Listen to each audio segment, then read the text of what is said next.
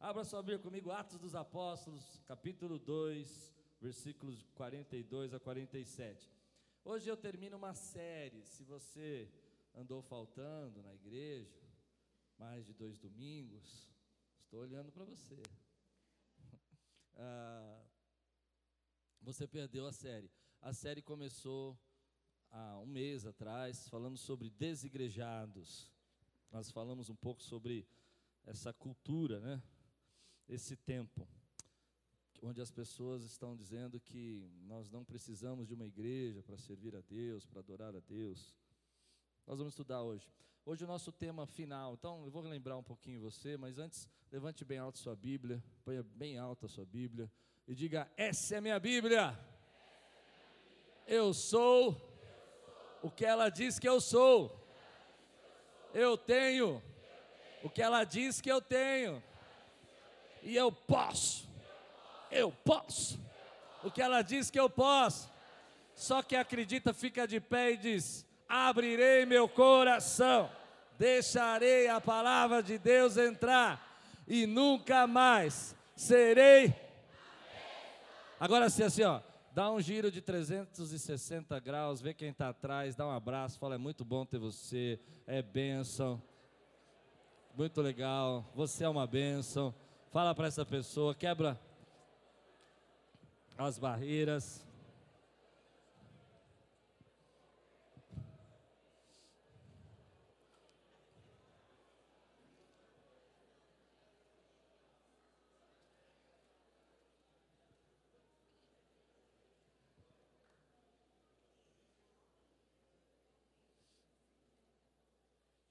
Atos capítulo 2, versículo 42 a 47. Se você está pronto, diga: Estou pronto. Ele se dedicava ao ensino dos apóstolos e à comunhão, ao partir do pão e às orações. Todos estavam cheios de temor e muitas maravilhas e sinais eram feitos pelos apóstolos. Os que criam mantinham-se unidos os que criam mantinham-se unidos. Vou repetir. Os que criam mantinham-se unidos e tinham tudo em comum. Vendendo as suas propriedades e bens, distribuíam cada um conforme a sua necessidade. Todos os dias, todos os dias, todos os dias, continuavam a reunir-se no pátio do templo partiam pão em casa e juntos participavam das refeições com alegria e sinceridade de coração, louvando a Deus e tendo a simpatia de todo o povo. E o Senhor lhes acrescentava diariamente. Eu acho linda essa frase. E o Senhor os acrescentava diariamente, todos os dias, todos os dias, os que iam sendo salvos. Eles se reuniam, oravam, compartilhavam todos os dias, ceiavam, estudavam a palavra e o Senhor ia trazendo aqueles que iam sendo salvos. O tema de hoje eu quero falar um pouquinho sobre cristão ateu. Esse é um tema que está no meu coração desde o começo dessa série de desigrejados. No começo eu comecei falando sobre a importância de estarmos aqui, por que, que nós estamos aqui e contei alguns testemunhos das pessoas que são impactadas, transformadas. Hoje mesmo eu li, um testemunho da Célia, contando que ela estava em depressão em casa. Ela frequentou uma igreja durante 26 anos e acabou se sentindo sozinha. E em depressão em casa, ela começou a escutar as pregações dessa igreja pela internet. E Deus foi restaurando a vida dela, trazendo ela de volta. E olha que coisa sobrenatural ela disse que o dia que ela se sentisse forte para sair de casa, ela ia vir aqui. E agora se tornou membro dessa igreja. Nessa primeira mensagem eu falei sobre pessoas que foram restauradas, contei a história do Marrom, não sei quem estava aqui, da pastora Débora. E no dia que eu contei a história da pastora Débora, a, a mãe dela estava aqui. A mãe dela que toda a vida estava envolvida com feitiçaria. E quando eu desci, algo falou no meu coração, desci aqui do púlpito, eu vi a dona Regina, eu falei, dona Regina, vou batizar a senhora. Quero nem saber. E ele olhou para mim e falou assim: Você não vai me afogar lá, não? Eu falei: Não. E eu vou batizar, não é a Débora, sou eu. E ela olhou para mim assim e falou: Então eu vou me batizar. É por isso que fazemos o que fazemos. Depois, no segundo dia, eu falei um pouco sobre essa questão de sermos intimidados. A maneira como às vezes a pessoas nos ferem, o inimigo é levantado contra a nossa vida. É, hoje era o dia da dona Regina fazer o curso de batismo e aconteceu uma série de coisas que ela não pôde estar aqui na igreja e a gente precisa orar por ela, porque eu vou batizá-la semana que vem, em nome de Jesus. Você pode orar por isso, amém, queridos? E essa intimidação do inimigo vai tirando as pessoas da igreja. E muitas pessoas estão desigrejadas porque foram feridas, porque foram magoadas, ou de alguma maneira foram intimidadas nos seus ministérios, naquilo que Deus queria fazer. Depois nós falamos semana passada sobre essa geração, esse movimento, essa era onde nós não criamos raiz. As pessoas estão no lugar, mas elas não criam raiz, elas não dão tempo para que raízes profundas sejam criadas e a copa às vezes é maior do que a raiz e a árvore tomba. E Jesus falou que se não tiver raiz, você não, você seca. E hoje eu quero falar com você sobre é, essa ideia que as pessoas estão dizendo para nós que elas podem ser cristãs, mas elas não precisam de uma igreja. E eu vou dizer para você, com todo o meu coração, que eu penso nisso. Outro dia veio um rapaz aqui, um jovem, algum tempo atrás, nós estávamos nos outros prédios ainda, estava muito empolgado, ele devia ter uns 18, 19 anos. E ele entrou à igreja e disse, ouviu a palavra e falou: Pastor, essa pregação foi para mim, foi uma bênção. Estava todo empolgado, todo animado. E eu falei: Que bacana, e que você está nos visitando. Ele falou: É, eu estou visitando. Eu falei: Qual é a sua igreja? Ele disse: Pastor, eu não tenho mais igreja, eu já passei desse nível de precisar de uma igreja. Eu estou num nível mais espiritual agora, então eu vou em uma igreja, vou em outra. E aí eu falei: Eu não entendi. Eu não entendi, porque eu não cheguei nesse nível ainda. Eu não consigo entender. Eu, você não tem um corpo, você não tem uma parte. Não, não, eu, eu vou indo. Pastor Julian, semana passada, ele estava aqui dos Estados Unidos, ele me contou uma coisa que eu fiquei assustado. E eu não estou lançando moda aqui, mas infelizmente eu acho que um dia isso vai chegar no Brasil. Diz que na Virgínia, onde eles têm a igreja deles, alguns jovens se reúnem não mais em igreja, no bar. No bar. É. Eu achei incrível isso. Eu falei, como a gente consegue inventar moda para muita coisa, né? E no bar eles pedem ali uma bebida, geralmente suco de laranja com champanhe, a bebida que eles gostam para ouvir a pregação. Isso é sério. Aí eles devem sair legal.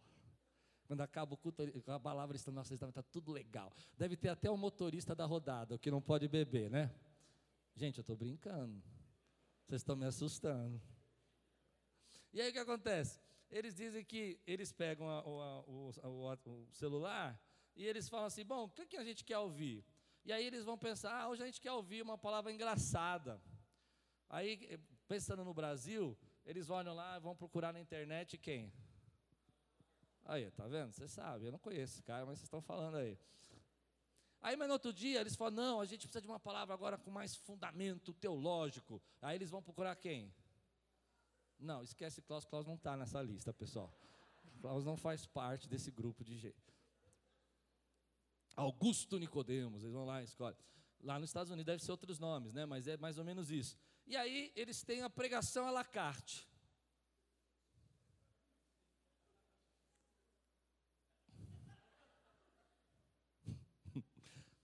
É uma doideira, meu irmão. E nós estamos vivendo essa igreja. Outro dia eu vi uma frase na, na, internet que essa frase, sempre que eu vejo, eu fico irritado com ela, porque fala, é, parece linda, parece uma frase que saiu da boca de Jesus, mas Jesus nunca falou isso. E as pessoas colocam até a foto, às vezes, de Jesus do lado, e eles falam assim: Jesus nunca amou a religião, sempre amou as pessoas. Não parece que Jesus falou isso? Mas Jesus nunca falou isso. Sabe o que Jesus falou? Jesus falou que quando dois ou três estiverem reunidos no nome dele, ali ele estaria. Sabe o que Jesus falou? Que a porta do inferno não prevalecerá contra, não prevalecerá contra a minha igreja. Sabe o que Jesus falou, meu irmão? Ide por todo mundo e pregar o evangelho, batizando ensinando toda a verdade. É verdade que Jesus não gostava da religião institucionalizada por causa da decadência do judaísmo, mas também é verdade que Jesus disse: Espere aqui até que venha sobre vós o Espírito Santo. É verdade que Jesus disse: Vocês são a minha igreja. Meu irmão, Deus chamou você para ser a igreja do Senhor. Quantos podem dizer glória a Deus aqui? Então as pessoas dizem isso, mas elas não sabem o que estão falando, porque Jesus disse: quando dois ou três estiverem reunidos no meu nome, ali eu estaria, ali é a igreja. Você pode dizer glória a Deus? Então a gente vive essa era, essa fase, onde as pessoas estão dizendo, e aí eu olho para a Europa, por exemplo, o berço da, do avivamento, das missões mundiais, Inglaterra, o país que mandou mais missionário no século passado, onde as igrejas estão fechando, onde as igrejas estão virando bar, hotéis. E a gente anda bairros e bairros e você não vê uma placa de uma igreja. Sabe por quê? Porque nós estamos nos encolhendo. E aí vem no meu coração a palavra de hoje. O, o que, que a gente pensa sobre isso? Nós começamos a dizer: bom, a vida é corrida, nós estamos cheios de decepções, as pessoas nos machucaram, alguns não suportam a igreja porque os pastores falam de dinheiro, há perguntas para que a igreja precisa da igreja, geralmente está relacionado com tempo, eu não tenho tempo para congregar, ah, tem aqueles que são super espirituais e eles não conseguem ver uma igreja perfeita e por isso eles acham que não há igreja. E eu vou dizer para você: a igreja não é perfeita, a igreja é um ajuntamento de gente que está buscando e adorando o mesmo Senhor, o mesmo Salvador, e que não pode parar de proclamar as maravilhas e as glórias do Senhor. Reuniam-se todos os dias para compartilhar a palavra. Essa é a igreja, Atos dos Apóstolos, capítulo 2. Então, para muita gente, a igreja é um prédio. Para muita gente, a igreja é, são as paredes, a igreja é esse tabernáculo aqui, essa nave. Mas a igreja não é isso. E aí que está o nosso problema, querido. Então hoje eu quero dizer para você: pare de ir à igreja. Pare de ir à igreja e comece a ser a igreja. Centenas de pessoas vão à igreja mas não estão entendendo que foram chamadas para ser a igreja. Jesus nos chamou não para irmos a um lugar, mas para nos reunirmos todos os dias, orarmos, compartilharmos a palavra, nos sacrificarmos por essa palavra, para sermos a igreja onde nos reunimos e ali a, graça de Deus. Eu não estou dizendo para você parar de congregar, eu estou dizendo para você parar de olhar para a igreja como um lugar de consumo, um lugar onde as suas necessidades têm que ser atendidas e começar a entender que Deus chamou você para ser a igreja dele, que há em você dons, ministérios, palavra profética, intercessão chamado de Deus, graça, virtude, para ser abençoado e abençoar centenas de pessoas. Você é a igreja. Se você crê, diga glória a Deus por isso, meu irmão.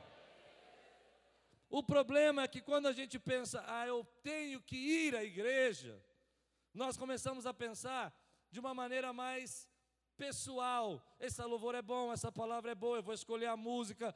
Mas não é isso que é ser igreja. Igreja é quando nós nos reunimos e nós começamos a dizer, Deus, começa a operar maravilhas. Tem pessoas aqui que precisam da sua oração. Tem gente aqui que vai operar essa semana e precisa que essa igreja se levante e interceda por ele. Nós somos a igreja que entra na brecha, que clama, que expulsa os demônios, que ora por cura, que prega o evangelho e que acredita que todo olho verá e toda língua confessará que Jesus Cristo é o Senhor. Essa é a igreja, meu irmão.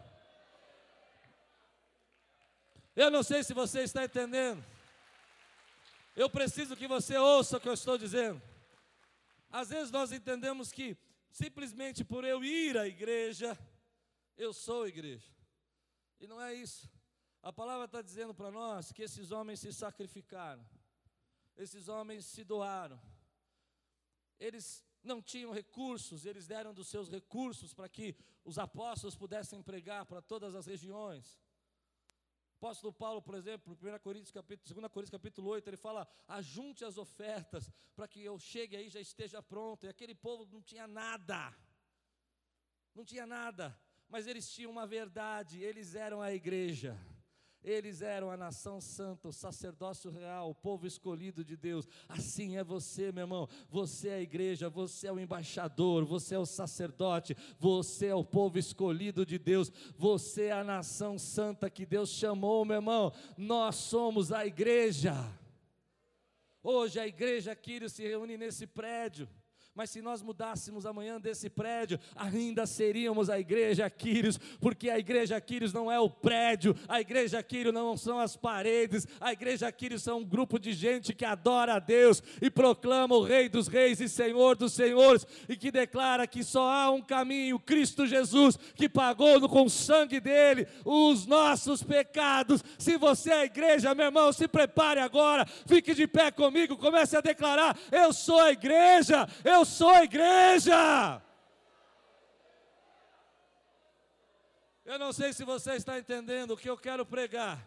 Quando você pensa, eu vou à igreja, eu não estou dizendo que você não tem que ir à igreja, não é isso que eu estou dizendo. É que você está pensando em o que você vai consumir. Mas quando você pensa, eu sou a igreja, você vai pensar o que Deus quer usar você. E é isso que eu quero falar. Tem muita coisa boa em você, tem muito dom em você que Deus quer usar. Olha para o teu irmão e fala assim: Deixa Deus te usar, meu irmão. Você é a igreja. Levante sua mão e diga assim: Eu sou. Por onde eu passo, por onde eu ando, a resposta da oração de alguém.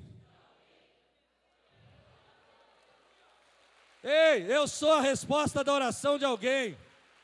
Quantas pessoas aqui Quer ver? Eu vou provar para você. Quantas pessoas oraram para ter uma igreja como essa aqui, para poder adorar em paz, não ter que ficar fazendo sacrifício a cada cinco minutos de oferta, pedido de dinheiro a cada dois segundos. Quantas pessoas oraram? Levante sua mão. Você e eu somos a resposta de Deus para essas pessoas. Se você quer dar um brado aqui, quebra esse espírito. A igreja, meu irmão. A igreja. Agora pense comigo. Você está comigo? Está pronto? Vamos fundo? Está pronto? Pense comigo. O que acontece se esse grupo que está aqui à noite, mas o grupo que veio de manhã, começar a pensar: eu sou igreja, eu sou igreja para essa São Paulo, eu sou igreja para esses bairros, eu sou igreja para minha empresa, eu sou igreja para o meu trabalho, eu sou igreja para os desviados, eu sou igreja para os alcoólatras, eu sou igreja para os dogrados, eu sou igreja para os feridos. Meu irmão, eu digo para você: se essas pessoas que estão aqui começarem a dizer eu sou igreja, as portas do inferno não prevalecerão contra a minha igreja igreja. Eu estou bravo. Eu estou bravo, porque geralmente essas pessoas falam assim: eu não preciso de igreja. Não fazem nada. Não faz nada. Não fala de Jesus para ninguém. Nós estamos ajudando, esse mês passado ajudamos mais de mil crianças. Você acha que sozinho na tua casa você conseguia? Você não conseguia. Mil crianças você não conseguia. Mas quando a igreja do Senhor se une e cada um é a igreja, semana passada, semana retrasada, 150 crianças foram adotadas para o Natal. Acabou. Tivemos que pedir mais criança. Não é porque a gente é bom, é porque a gente é igreja. E quando você pegou, ouve, meu irmão, aquele papelzinho para adotar uma criança, você é a resposta da oração daquela criança. Eu vou contar uma história para vocês, senta. Eu, como já falei para vocês, muito pobre, muita dificuldade. E eu morava num bairro onde tinha uma senhora que fazia coxinha para vender. Mas a gente era tão pobre que a coxinha era uma fortuna para nós. e aí, eu não sei se você acredita, mamãe me ensinou a orar desde pequeno. Mamãe falava assim: Você quer? Pede para o papai do céu que ele te dá. Mão, eu criando isso aí. Eu sempre criei, se eu pedir, Deus vai fazer. Então eu orava, eu falava assim: Senhor, o Senhor sabe que eu sou eu, e o Senhor sabe que eu sei quem o Senhor é. Eu queria tanto comer uma coxinha hoje. eu dou risada hoje, mas era assim, eu não tinha como comer coxinha. E aquela dona Ivone, é, a mãe do Mário, ela fazia uma coxinha. Era um negócio de Deus, meu irmão. Nunca mais comi uma coxinha daquela. Ficou água na boca até hoje. Só da Sônia na África chegou perto. A Sônia fez coxinha na África.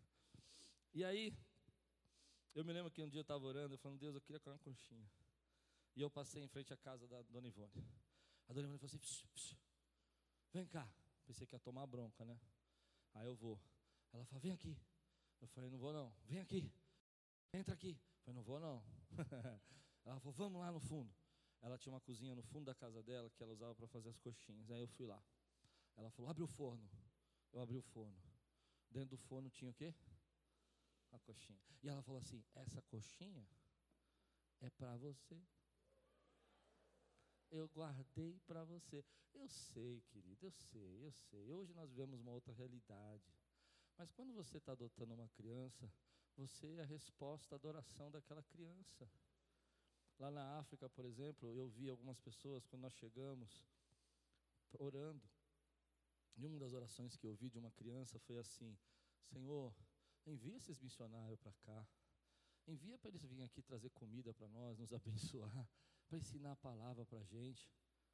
Todos de joelhos, orando, crianças, no orfanato, de joelho, de joelho assim, assim. Manda esse povo aqui. Manda eles aqui. E a gente estava lá. Sabe por que, que a gente estava lá? Porque a gente era a resposta à adoração de alguma daquelas crianças. Você precisa entender isso, querido. O que vai acontecer se você começar a ser a igreja? Quando nós temos tantos irmãos aqui, nós fizemos um culto aqui de voluntários aqui, praticamente essa parte de baixo da nave só de voluntários. Quanta coisa a igreja tem feito, alimentado, ajudado, socorrido, as creches, os abrigos, a, a Moriá, a, a SEI, Shopping Céu Aberto, o impacto que fizemos dia 24 de agosto aqui na rua com advogados, o bazar, esse mantimento que você trouxe na ceia e colocou ali na porta, sabe por quê? Porque você é a resposta à adoração de alguém. Alguém disse assim: Senhor, envia um profeta aqui, envia um evangelista aqui, envia alguém que possa expulsar esses demônios da minha casa. Ah, você não está entendendo o que eu estou pregando, meu irmão? Envia alguém que possa orar pela minha família e traz. E sabe quem Deus vai mandar? A igreja, a noiva, a igreja do Senhor. Se você crê, dá um grande glória a Deus. Então a gente às vezes não percebe isso. Que quando nós somos usados por Deus, os nossos dons, os nossos ministérios, os nossos talentos, nós estamos sendo a resposta de Deus. Pessoas estavam dizendo: Olha, onde eu tenho esperança? E ele vai ouvir uma palavra de esperança através da sua boca. As pessoas vão dizer: Pastor, eu queria ver minha família sendo restaurada. Onde eu posso ir? Pode ir buscar na igreja. Eu não estou dizendo que nós somos perfeitos. Eu não estou dizendo que nós conseguimos resolver todos os problemas. Eu estou dizendo, querido, que nós entramos na brecha. Hoje de manhã eu tinha mais de 60 intercessores aqui de jejum orando por você. E eu tenho certeza que você vai receber bênção. você não entendeu? Porque ele estava orando por você e a palavra que Deus nos deu foi assim: ainda quando orava, o Senhor mandou a resposta. E eu creio que Deus está mandando a resposta. Essa é a igreja. Olha o que o Paulo falou. 1 Coríntios, capítulo 12, versículo 12.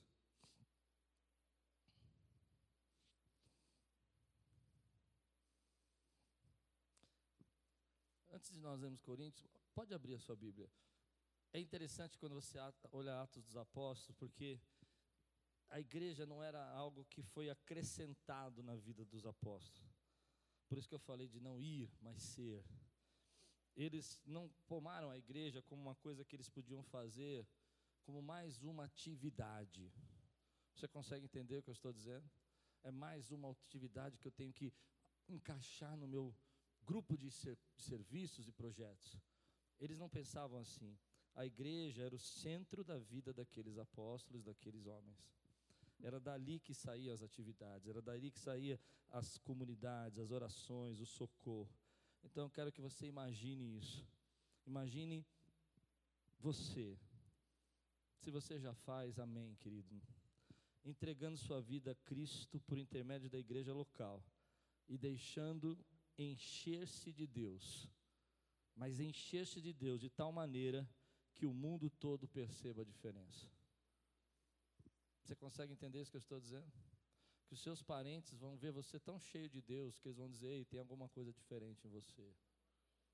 Que os seus amigos do trabalho vão falar assim: Ei, eu preciso ouvir uma palavra, eu sei onde eu posso buscar. Imagine, sendo igreja, a resposta das orações das crianças, dos adultos, dos homens e mulheres espalhados pela cidade. Imagine que mais irmãos se envolvam em visitas a hospitais, em culto nos lares, em libertação, em restauração de família. Não disputando cargos ou títulos, mas servindo a Deus, porque entende que Ele é a resposta de Deus para essa sociedade. Imagine o que pode acontecer se pararmos de ir à igreja e começarmos juntos aqui ser igreja. Não, eu falo porque quando eu era jovem, eu ia à igreja, eu não era a igreja. Eu nunca parei de ir à igreja. Entende isso? Mas eu tinha uma estratégia, eu era muito esperto. Eu chegava atrasado, culto pegando fogo, subia na galeria, sentava no último banco, ficava quietinho. Amém? Quando o pastor começava a fazer aquele apelo, quem quer voltar para Jesus, eu já estava no carro, já estava sentado, indo embora. Porque eu não queria que ninguém mexesse comigo, eu não queria que ninguém falasse comigo, eu não queria que ninguém me tocasse. Eu não entendia que Deus estava falando comigo para eu ser a igreja. Imagina, querido, se esse ano nós ajudamos aí, o mês passado, mais de mil crianças, se houve esse ano 90 pessoas que se batizaram até agora, se 400 e poucas pessoas vieram para cá esse ano, imagina o que pode acontecer se todos nós fomos igreja. Hoje nós temos 27, 22 ligas. 22 ligas espalhadas por São Paulo. Que são pontos de oração, pontos de pregação, pessoas que falam de Jesus. Imagine o que vai acontecer se nós conseguíssemos ter duas vezes mais que isso espalhado por São Paulo. A quantidade de gente que vai ver em você o amor de Jesus. Olha o que Paulo diz aqui. 1 Coríntios capítulo 12, versículo 12. Ora, assim como o corpo é uma unidade, e aqui a, a, a ênfase do apóstolo é que nós somos um corpo, mas um corpo, Klaus, é uma unidade, é uma coisa só. Embora tenha muitos membros, tenha dedos, nariz, ouvido, olho, separadamente isso não é um corpo junto, unido, formam um corpo. Paulo está dizendo aqui, assim também com respeito a Cristo, pois em um só corpo todos nós fomos batizados, em um único Espírito. Ele está dizendo: olha, esse ajuntamento de gente aqui, que você está vendo aqui hoje, está formando um corpo só. E aqui nesse ajuntamento ele vai falar: tem a boca, tem o ouvido, tem os olhos, tem os pés, tem as mãos. Mão fora do corpo morre. Mão cortada fora do corpo apodrece. Um corpo sem o espírito é defunto. Entende isso? E o espírito é o que manifesta no corpo. Ele manifesta em mim, mas manifesta no corpo. Amém? E ele está dizendo para nós que se tira o espírito, o corpo morre, é defunto. E se nós queremos viver sem o espírito, vamos estar morto. E o espírito está individualmente em nós, mas também está na igreja, operando o corpo. Olha o que ele diz aqui, vou continuar. Quer judeus, quer gregos, quer escravos, quer livres. Ou seja, é um ajuntamento de gente diferente, cultura diferente, posição social diferente, espaços diferentes, ideias, ideologias diferentes. E a todos nos foi dado de beber de um único Espírito. Todos nós recebemos o Espírito Santo de Deus e bebemos desse Espírito. E se você está cheio do Espírito Santo, diga amém. amém. O corpo não é feito de um só membro, mas de muitos. Você nunca vai poder fazer sozinho o que um corpo pode fazer.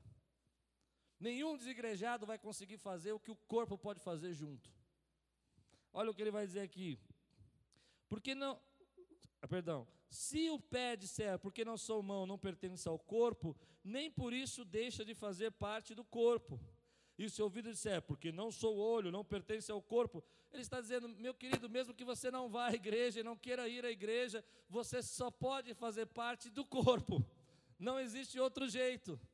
Você diga, eu não sou corpo, orelha. Você é corpo, senão você não é nada. Não, você não entendeu o que eu disse. Consegue entender o que eu disse?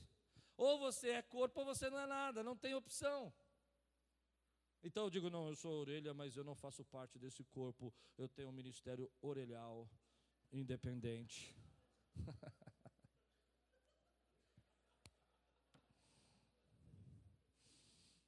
eu sou os olhos. Eu vejo todos os defeitos dessa igreja. Misericórdia. Porque não sou olho, não pertence ao corpo, nem por isso deixa de fazer parte do corpo. Se todo o corpo fosse olho, aqui está o problema. Se todo o corpo fosse olho, onde estaria a audição? E se todo o corpo fosse ouvido, onde estaria o olfato? Alguns são evangelistas, outros são pastores, outros são mestres, outros ensinam a palavra, outros expulsam demônio, outros oram por cura, outros cuidam de casais, outros cuidam de criança. E você vai olhar e assim: não, mas essa igreja está faltando isso, está faltando aquilo. Se formos à igreja, não vai faltar nada. Mas se nós quisermos ir só frequentar uma igreja, vai faltar muita coisa. Estou indo para o final. Ah, porque não sou olho, não pertence ao corpo, nem por isso deixo de fazer parte do corpo. Se todo o corpo fosse olho, onde estaria a audição? Se todo o corpo fosse ouvido, onde estaria o olfato? De fato, Deus dispôs cada um dos membros do corpo, segundo a sua vontade. Isso é uma coisa que a gente precisa entender. Deus quem dispõe no corpo, segundo a vontade dele. Se todos fossem um só membro, onde estaria o corpo? Assim há muitos membros, mas um só corpo. O olho não pode dizer à mão: Não preciso de você nem a cabeça pode dizer aos pés: Não preciso de vocês. Ao contrário, os membros do corpo que parecem mais fracos são indispensáveis, e os membros que pensamos serem menos honrosos tratamos com especial honra. E os membros que em nós são indecorosos são tratados com decoro especial, enquanto os que em nós são decorosos não precisam ser tratados de maneira especial mas Deus, mas Deus, diga comigo, Deus, não foi o homem, estruturou o corpo, dando maior honra aos membros que dela tinha falta, a fim de que não haja divisão no corpo. Sabe o que Paulo está dizendo? Olha, você pode olhar os ministérios mais importantes da igreja, aqueles que mais aparecem, aqueles que mais são vistos, pregação, profecia, louvor, mas não é isso que sustenta o corpo. O que sustenta o corpo muitas vezes são os ministérios que nós não enxergamos o rim, o fígado, o estômago, o aconselhamento, a libertação, a imersão, o trabalho feito individual, o discipulado, o ensino, é isso que vai sustentar. E esses que não aparecem são os que fazem você estar vivo. Ninguém vê o seu coração, mas você só está vivo porque o coração está batendo. Para terminar essa parte, todos os membros têm igual cuidado uns pelos outros, ou seja, não há melhores nem piores, todos têm que ter igual cuidado. Você não vai falar para mim que vai dar um dedo. Qual é o dedo que você prefere mais? Qual é o dedo que você prefere mais? Dedão? Dedão que você faz joia? eu posso tirar os outros? Não, você quer todos os seus dedos. Quando um membro sofre, preste atenção. Quando um membro sofre, todos os, todos os outros sofrem com ele. Quando o membro é honrado, é abençoado, é feliz, é cuidado, todos os outros se alegram com ele. Ora, vocês são o corpo de Cristo. E cada um de vocês individualmente é membro desse corpo. Assim na. Ah, eu vou embora. Assim, na igreja. Na igreja. Um de vocês, na igreja, Deus estabeleceu, primeiramente apóstolos, segundo lugar, profetas, Em terceiro lugar, mestres, depois os que realizam milagres, os que têm dons de curar, os que têm dom de prestar ajuda, os que têm dom de administração, os que falam diversas línguas, são todos apóstolos, são todos profetas, são todos mestres, têm todos os dons de realizar milagres, têm todos os dons de curar, falam todos em línguas, todos interpretam. Entretanto, busque com dedicação os melhores dons. Passo agora a mostrar a vocês um caminho ainda mais excelente. Ele está dizendo: olha, você precisa entender que há muitos dons, profetas, ministérios. Aí entra a, a parte da Bíblia que fala sobre a igreja, que toca o meu coração, que é a doutrina do entrelaçamento. Nós estamos entrelaçados, assim como os nossos órgãos físicos estão entrelaçados, os nossos dons, ministérios, talentos, capacidade estão entrelaçadas. E há pessoas que você, com seu dom, abençoa, que vai abençoar uma geração.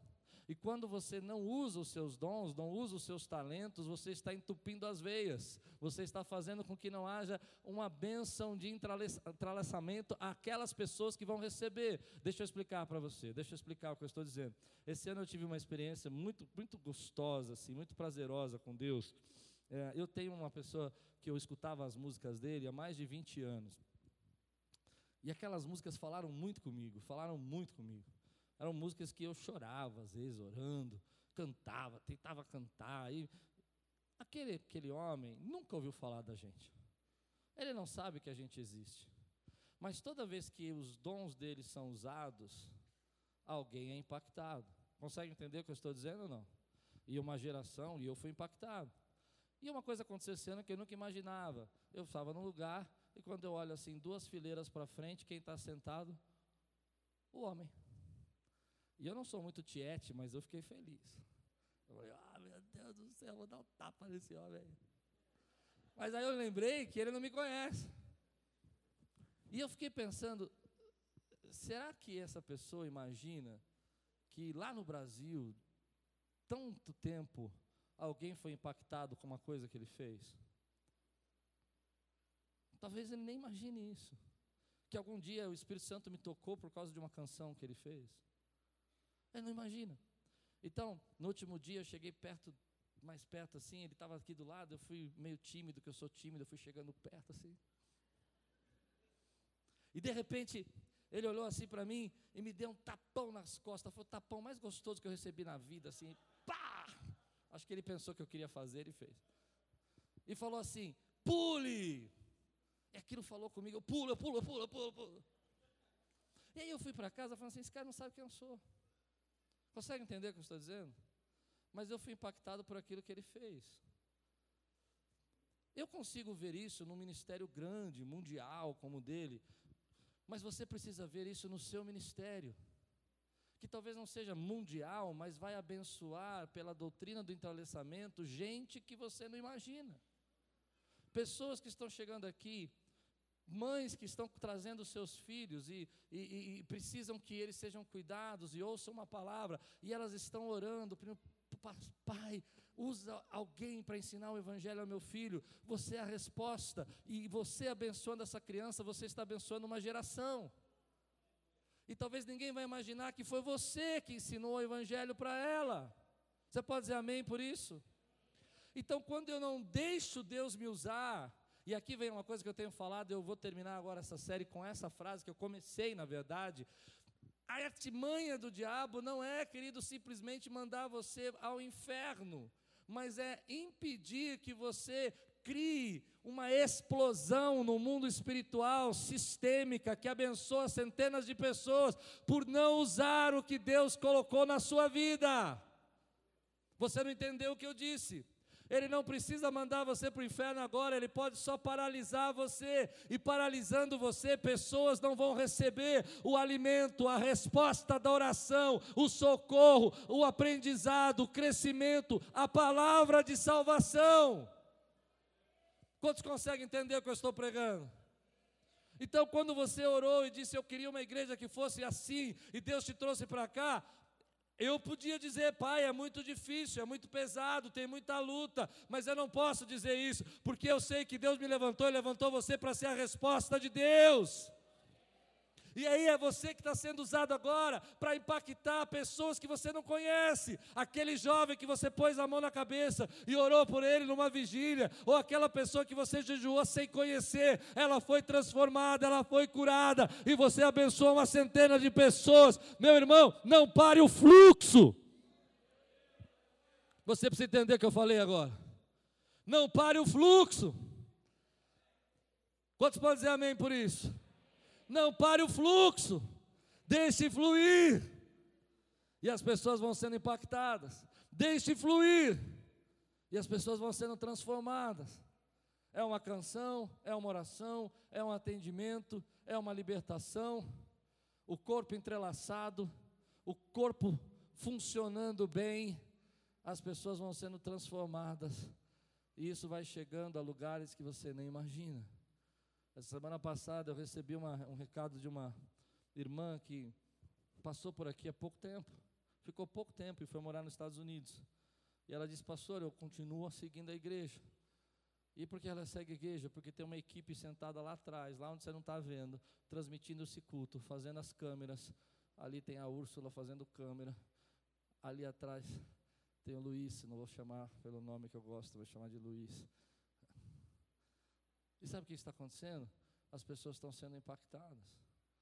Deixe Deus usar a sua vida, meu irmão. Você vai dizer assim para mim, pastor, mas eu estou ferido. Faça a diferença.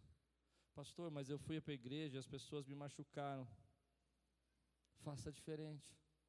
Eu vou contar uma história para vocês. Aquiles nasceu porque eu passei por um, três igrejas abusivas, duas abusivas, uma não era abusiva, e fui excluído três vezes. Mas calma, calma, calma, eu não aprontei nada. A minha mãe de 60 anos foi excluída também comigo. minha mãe é meu álibi. A primeira vez eu fui excluído porque eu comecei a descobrir os dons espirituais e fui excluído com uma forma muito gentil, assim. O pastor muito gentil, muito, muito cavaleiro, falou: gente, o Klaus não está desviado, mas ele está nessas igrejas que acreditam em milagre, que tem profecia, revelação, e a gente não dá carta para essa igreja, então a gente excluiu. Mas ele é uma benção. Jeito top de ser excluído, né? Foi excluído. Mas a primeira exclusão você nunca esquece. Quando eu fiquei sabendo que eu tinha excluído, eu falei: meu Deus, eu vou para o inferno. Segunda vez que eu fui excluído, o pastor mandou uma carta, olha quanto tempo faz mandou uma carta para a casa das pessoas e disse que quem não estava no culto dia tal ia ser excluído. Minha mãe recebeu a carta e não abriu a carta. Nós não lemos a data, perdemos a data, foi excluído eu, a mamãe, a Lupe e todo mundo junto. Aí eu fui no outro domingo, eu fiquei sabendo que eu tinha sido excluído. Estava desigrejado. A terceira vez, o pastor chegou para nós, pastora Débora, Raquel, que estava de manhã, Patrícia, vários irmãos aqui da igreja até hoje, olhou para nós e falou assim: Olha, eu quero que vocês saiam todos da igreja. E aí nós não fomos excluídos, nós fomos expulsos, que acho que é o nível acima, mais top. Por que, que eu estou falando para você? Porque ao invés de eu reclamar, ao invés de eu ficar chorando, ao invés de eu ficar reclamando do homem, a gente se levantou e criou um ambiente onde as pessoas podem ser amadas. Você pode passar a vida inteira reclamando de quem te feriu, ou você pode decidir ser a igreja e a resposta. Você pode dizer amém por isso, querido? A vida inteira você pode reclamar. Eu fui ferido, eu fui isso. E você dizer, ok, eu vou ser a resposta. Eu vou fazer diferente. Eu vou ser diferente. Diga comigo, eu vou ser diferente. Então, querido, para terminar, agora eu vou terminar. Quando o corpo nasce, cresce, ele precisa crescer à altura do seu potencial. E é por isso que eu disse que nós não podemos apenas ir, mas temos que ser. Porque quando você só vai, você não está crescendo na altura do seu potencial. Deus está chamando a gente para crescer à altura do potencial que Ele tem para nós.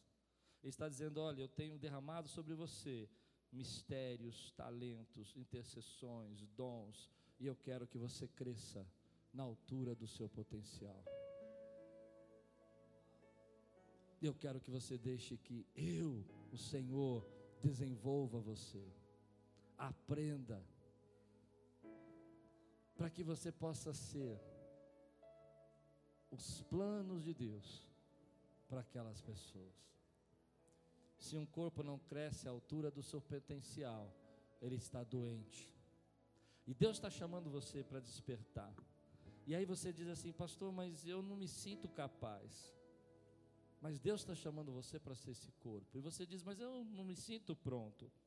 Sabe, eu gosto de pensar que Jesus não escolheu os fariseus, os doutores da lei, os apóstolos daquela época, os mestres daquela época, os sacerdotes daquela época, não apóstolos, os sacerdotes. Mas ele escolheu pescadores, ele escolheu publicanos, porque esses homens eram folhas em branco, onde Jesus imprimiu a visão, o caráter o coração. E hoje Deus está chamando gente aqui que não se sente capaz, mas que é uma folha em branco, onde Deus pode trabalhar, pode ensinar, pode fazer crescer e crescer na altura do potencial que Deus planejou para a tua vida. Se você se sente inadequado, é você mesmo que Deus está chamando. Se você não se acha capaz, é você que Deus está falando, você é a folha em branco que eu vou escrever os meus planos e o meu chamado. A palavra de Deus diz que Deus nunca chamou a gente para ser isolado, independente, mas sempre chamou para que a gente fosse um corpo. E eu desafio você hoje a ouvir o chamado de Deus para a tua vida a ajudar aquelas pessoas que Deus está colocando no teu coração, a ser igreja onde você chegar, a quando congregar aqui dizer: Eu sou essa igreja. Porque Jesus disse que quando dois ou três estiverem reunidos no nome dEle, ali Ele estaria. E eu creio que Ele está aqui nessa noite. Você recebe essa palavra hoje na sua vida? Vamos ficar de pé agora, vamos adorar, vamos orar. Diga assim comigo, Senhor Jesus eu estou pronto. Diga, eu estou pronto para crescer, para viver na altura do chamado que o Senhor tem para minha vida. Eu quero ser a resposta da oração de alguém. Se você pode dar um brado aqui, dizer glória a Deus, exalta o Senhor.